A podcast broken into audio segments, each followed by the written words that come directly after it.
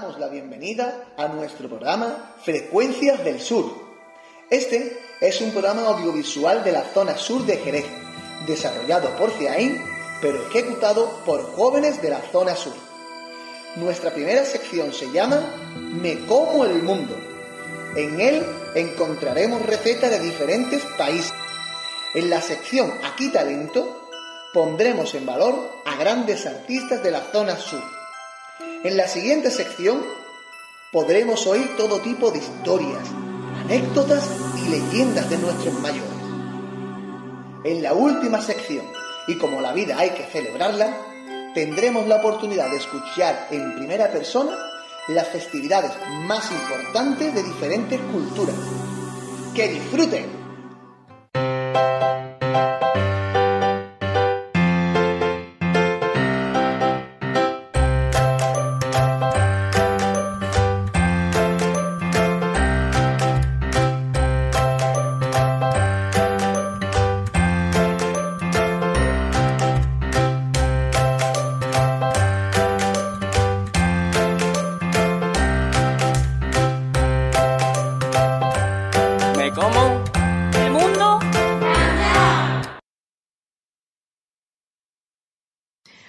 Continuación os presentamos una receta de origen musulmán.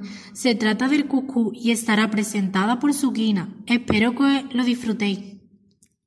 Hola, os voy a decir los ingredientes para preparar un cuscús marroquí.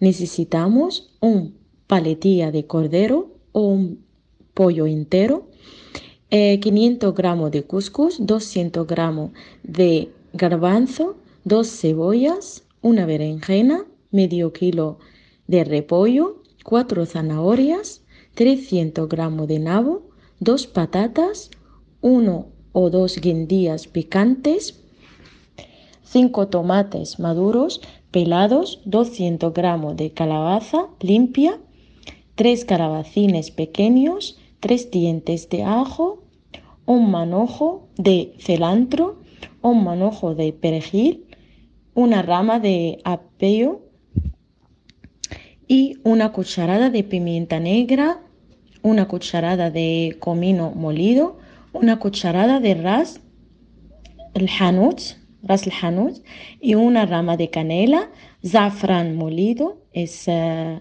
azafrán molido, aceite de oliva y sal. Ahora os voy a decir la manera de prepararlo. En primer lugar, saltear las eh, cebollas, los ajos y el apoyo en una olla con aceite de oliva. Agregar el cilantro y el perejil, la canela y el ras la pimienta negra y el azafrán. Luego añadir la carne cortada en trozos y dorarla durante 5 minutos.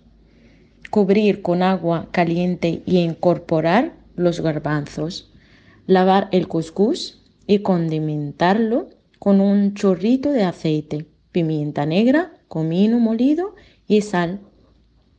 A los 45 minutos añadir el repollo cortado en trozos grandes y cocer durante 30 minutos.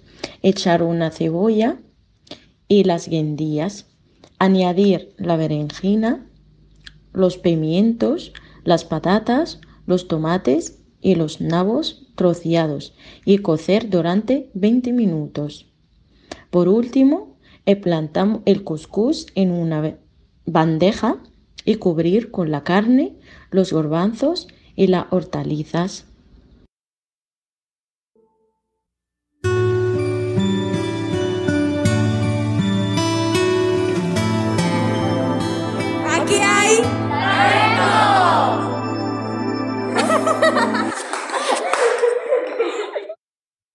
Hola, en esta sección de Aquí hay talento de Jerez Zona Sur, estamos hoy con Pedro Montoya, conocido como el Chanquita de Jerez de la Frontera, y bueno, su talento, como bien veis, es tocar la guitarra. Pedro, ¿cómo empezaste tu talento? Pues de chico me, me empezó a llamar mucho la atención el instrumento este de la guitarra porque mm, en casa mi tío tocaba la guitarra, amo y toca, y se ponía a estudiar en el cuarto y me, me llamaba la atención, como dice, y, y me ponía a estudiar, me, ponía- me ponía cosas y ya en casa yo solo me, me he puesto a estudiar, estudiar, estudiar. ¿Y qué es lo máximo que has conseguido con este talento? Pues he estado con muchos con compañeros también tocando al, al cante, a acompañarles en el cante flamenco de nosotros. Y he estado en varios concursos también. he estado- Vale, que tiene cositas. Pues bueno, sí, te vamos a pedir que nos hagas una pequeña demostración de tu talento. A ver qué nos sorprende aquí con la improvisación. Y bueno, cuando tú quieras. Venga.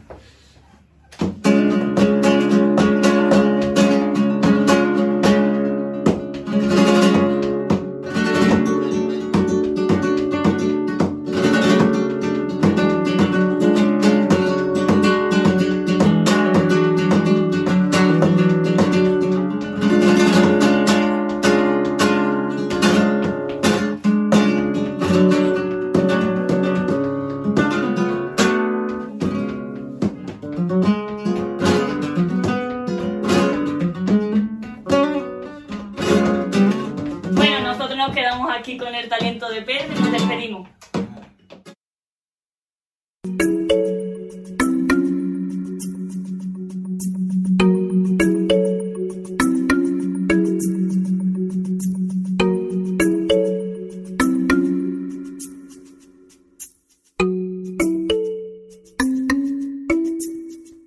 Historias, anécdotas y leyendas.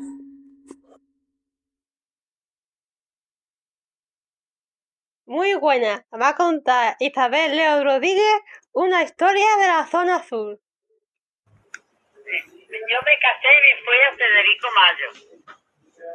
Y entonces, mm, eso ha sido antes un campo de Margarita y hicieron casa y ahí, y era cuando llovía, eso era un fangar. Y teníamos que poner tabla para pasar de un lado para otro, para comprar pan, para ir por los mandados, porque no se podía pasar del fango que había. Y, y ya más tarde lo pusieron todo bien, todo lo arreglaron todas las calles, hi- hicieron la plaza de abasto, no había iglesia, lo bautizaron en una casa que había. Y ya después hicieron la iglesia, que es San Rafael. Resulta de que la plaza, y, por la, y después eh, cuando llegaba el, día de San Rafael, pues ponían una verbena, una verbena en Federico Mayo, y, era muy bonita y nos divertíamos mucho porque ponían todos los carruseles, todas las casetas de feria y nos divertíamos mucho en la verbena.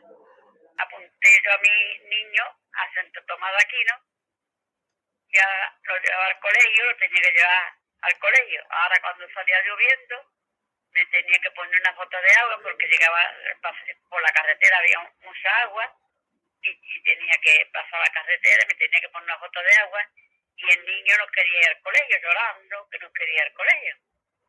Y entonces, pues yo lo tenía que coger en brazos y entonces estaba en estado de, de mi hija Loli. Y, y hicimos, yo vivía en casa de mi suegra, ah, vendía, mi suegra tenía un puesto de churros frente de la plaza que vivíamos, en el número, calle Canaria número 9, y entonces mi suegra hacía churros, que se llamaba Dolores López.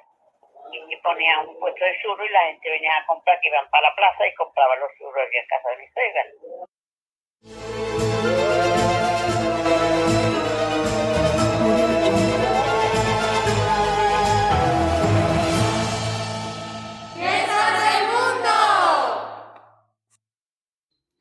Buenas tardes, nos encontramos aquí con Cindy Córcova, que ella está, ella está en Irlanda y nos va a decir un poco sobre las culturas irlandesas.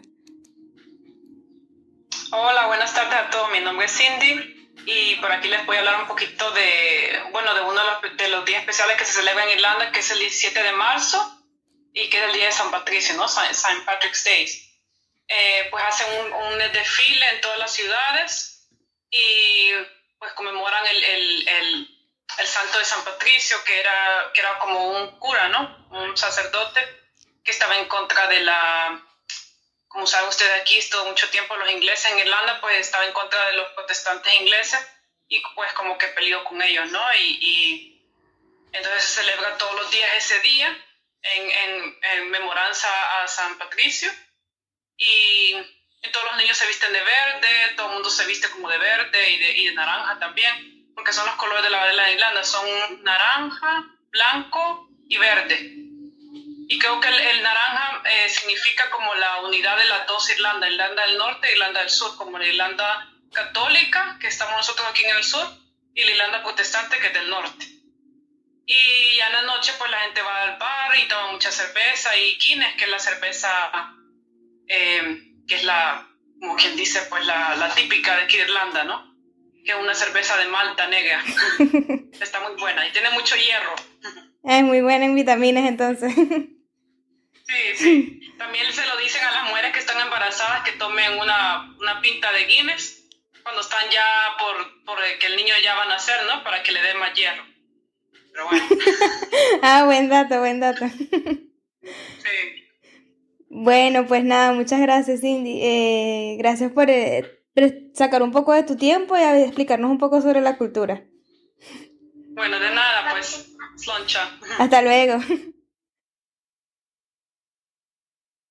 Hola, bueno, hoy estamos aquí con Mohamed, que nos va a hablar sobre una fiesta popular, que es la fiesta del Cordero, que ¿dónde ocurre? Ocurre en los países árabes, mm, sobre todo. Eh, pertenece a la cultura musulmana, eh, esta tradición de, de la fiesta del Cordero. Pero es internacional, ¿no? Es internacional, efectivamente. Vale, ¿y en qué época del año suele ocurrir esta fiesta? Suele ocurrir en verano, suele ocurrir sobre agosto, pero dependiendo del año, pues va variando el día. Vale, eh, ¿en qué consiste esta fiesta? Esta fiesta, más que nada, consiste en reunir la familia, que es lo más importante, eh, comer cordero, obviamente, y parte de ese cordero dársela a la familia más necesitada. Eh, familia a lo mejor que no tenía la oportunidad de comprar un cordero, pues se le da parte de ese cordero. Vale, de acuerdo. ¿Y tendrías alguna anécdota para contarnos sobre esta fiesta? Pues una vez con los pinchitos, comiendo pinchitos de, de, de estos de cordero, cogí uno y cuando me lo estaba comiendo, como estaba súper caliente, cogí y me quemé esta parte entera. Lo pasé un poquito mal ese día, la verdad. vale, de acuerdo.